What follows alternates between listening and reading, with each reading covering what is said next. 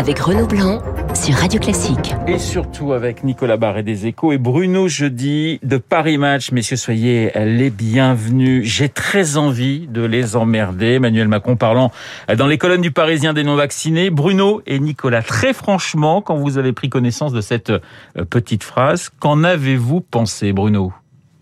Pas très judicieux. Je me suis, j'ai relu deux fois. Je me suis dit, mais qu'est-ce c'est incroyable cette formulation. J'ai très envie de les emmerder. C'est la formulation qui m'a surpris. Sur le front, on en, sur le fond, on en parlera sans doute. Ouais. Je suis, je, je, je, je suis plutôt d'accord avec lui. Euh, je pense qu'il y a, c'est exaspérant euh, euh, les non-vax, on n'en peut plus. Mais le président peut pas dire ça, c'est une évidence. D'autant plus que ce même président, il y a deux, il y a même pas deux mois, il y a un mois et demi il avait juré qu'il referait plus de petites phrases, oui. qui, qui, n'insulterait plus, qui ne blesserait plus, qui ne voilà et la contrition aura duré un mois donc non il pouvait pas il pouvait pas dire ça et en plus bon je suis pas sûr que ça convainc un seul des des antivax. Oui, mais peut-être que l'idée, c'est de, j'allais dire, de, convaincre encore plus les, vaccinés. Mais ça, on va venir dans un instant. Nicolas, votre première réaction lorsque vous avez découvert cette phrase? Ah, je, vous avoue que, quand j'ai vu cette alerte sur, sur mon téléphone, j'ai pas cru. Euh, après, euh, j'aime beaucoup ce qu'en a dit Edouard Philippe, c'est-à-dire que on comprend ce qu'il a voulu dire, évidemment. Euh, et sur le fond, euh, je, je, pense qu'il a parfaitement raison.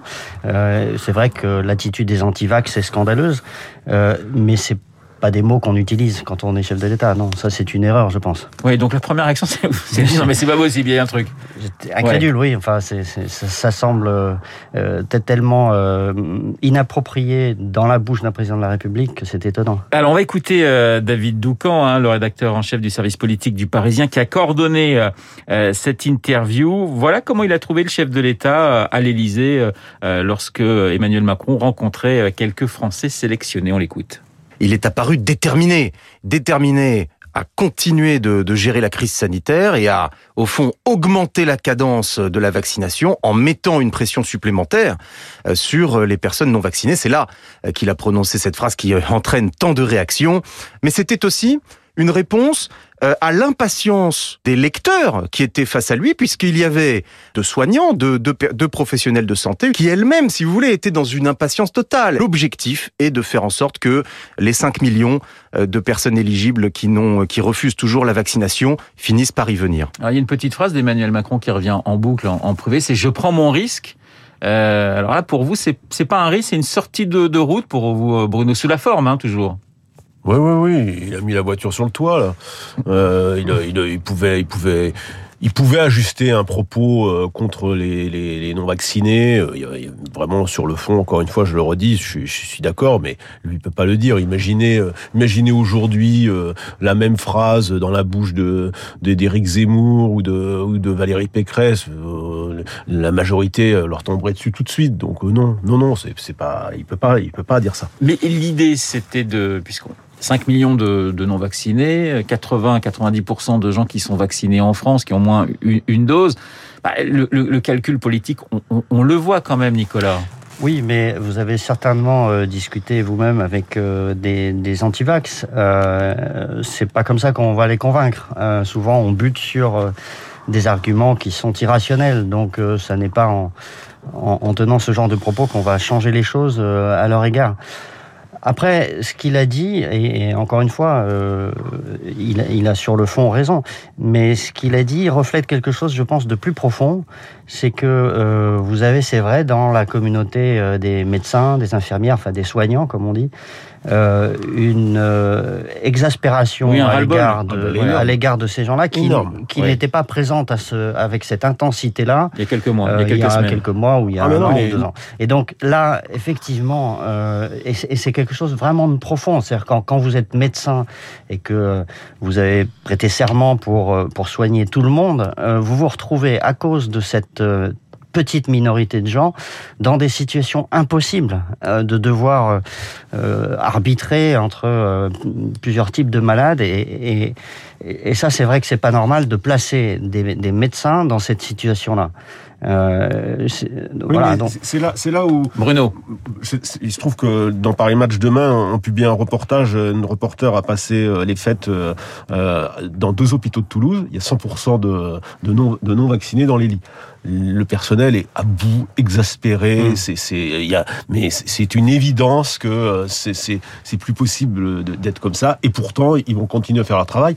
Mais là où le président touche euh, les limites du, du, du genre, c'est-à-dire euh, le verbe haut, euh, ce qu'il fait là, c'est que euh, il y a deux solutions. Soit c'est la vaccination obligatoire, ce qu'a dit Edouard Philippe ce matin, d'ailleurs au passage, hein, c'est le deuxième très proche de, du président de la République à le dire après François François Bayrou. Hein, D'autres personnalités politiques à droite l'avaient aussi pris. Cette...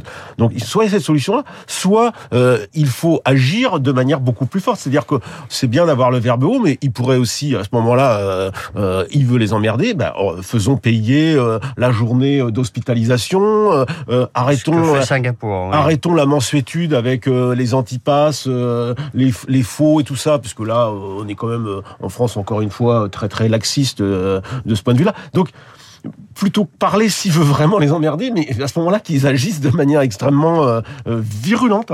Alors on va écouter justement les réactions à, à cette déclaration du chef de l'État. Je vous propose d'écouter Valérie Pécresse, elle était sur CNews, on l'écoute. J'ai été indignée par les propos du président de la République. J'étais indignée par ses propos parce qu'il n'a pas dit que cela. Il a dit aussi que les non-vaccinés n'étaient pas des citoyens. Euh, or, ce n'est pas au président de la République de trier entre les bons et les mauvais Français. Il faut les accepter tels qu'ils sont. Il faut les diriger, les rassembler sans les insulter. Michel Onfray était mon invité il y a quelques minutes. Euh, eh bien, je lui ai posé la même question, ce qu'il avait pensé des propos d'Emmanuel Macron. On l'écoute. Quand on prétend être le président de tous les Français, il n'y a pas un Français dont on puisse dire celui-ci ne fait pas partie de la communauté. Il n'a pas le pouvoir d'exclure de la communauté les citoyens français. Enfin, personne n'a jamais fait ça. Aucun dictateur, aucun tyran, aucun roi, aucun monarque absolu n'a dit je, je décide qu'une catégorie de la population, les gens qui ne sont pas vaccinés, euh, ont cessé d'être des citoyens. Mais qui, mais qui a fait ça?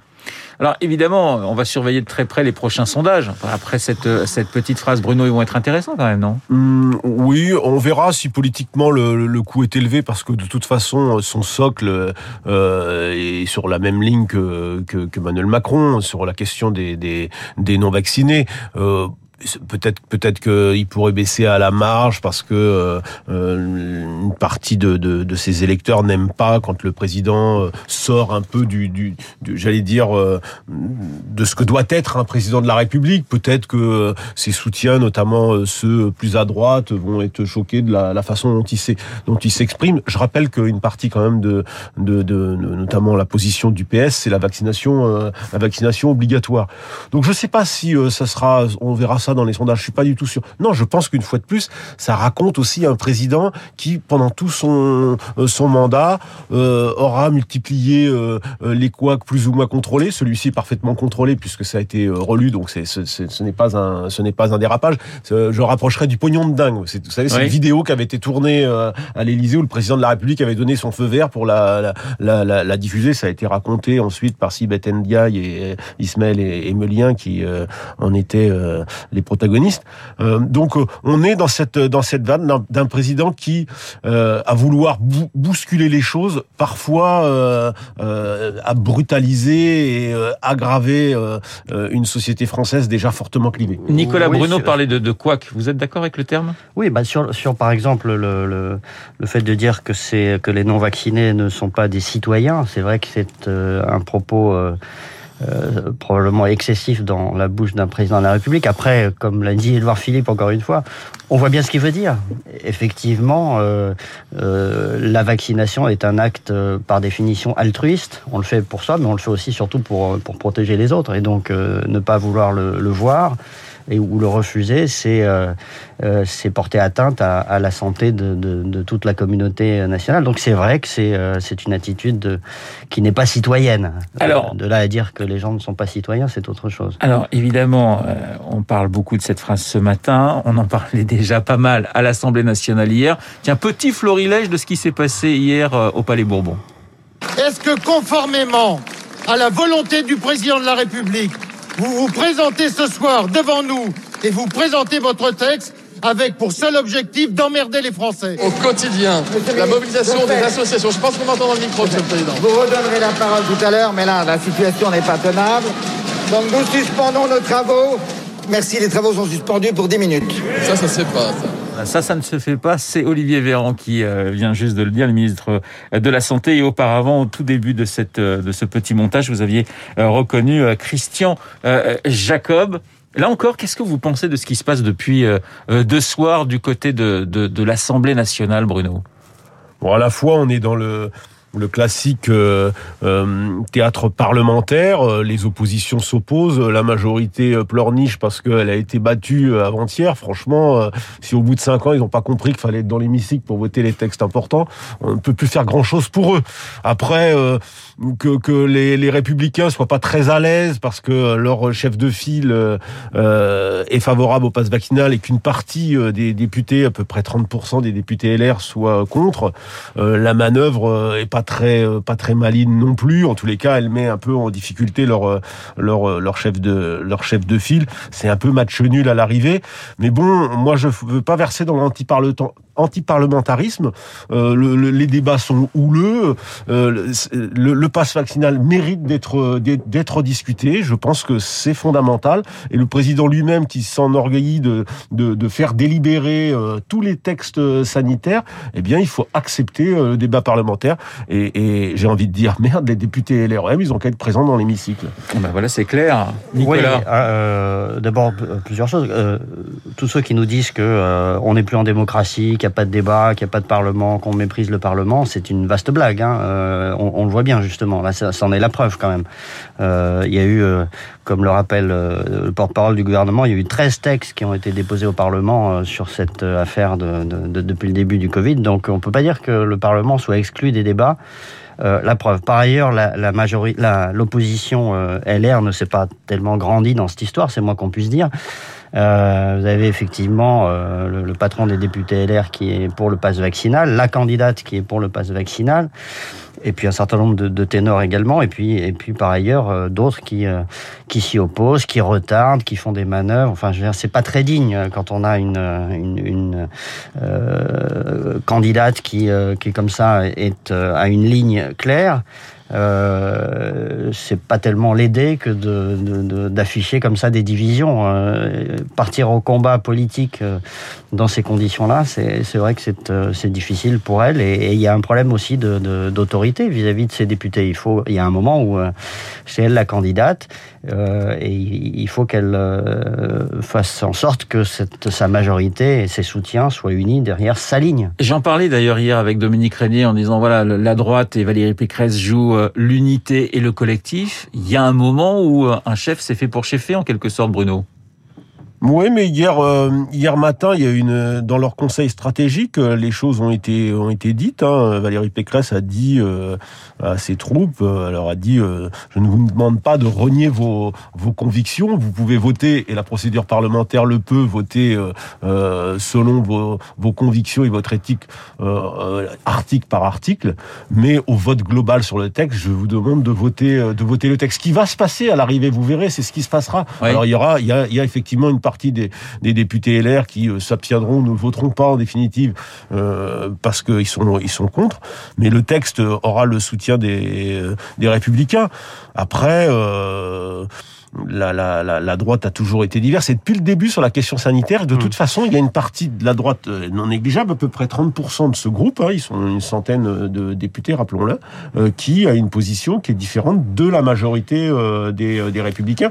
Euh, Christian Jacob, par exemple, Éric Ciotti est, a une position extrêmement claire sur le Il est pour, parce qu'il a toujours dit, moi je suis pour, pour la science. Donc il a, on voit bien que ça traverse aussi des, des options personnelles. et il faut reconnaître qu'à droite, il y a toujours eu cet esprit de, de, de liberté de vote. Nicolas. J'ajouterais que cet épisode euh, a une vertu quand même pour euh, Valérie Pécresse, c'est que, vous l'avez remarqué, hein, ça, ça, installe le match avec Emmanuel Macron. Pendant ce temps-là, on ne parle pas de euh, Marine Le Pen ou d'Éric Zemmour. Là, on a, euh, on a une confrontation entre les deux.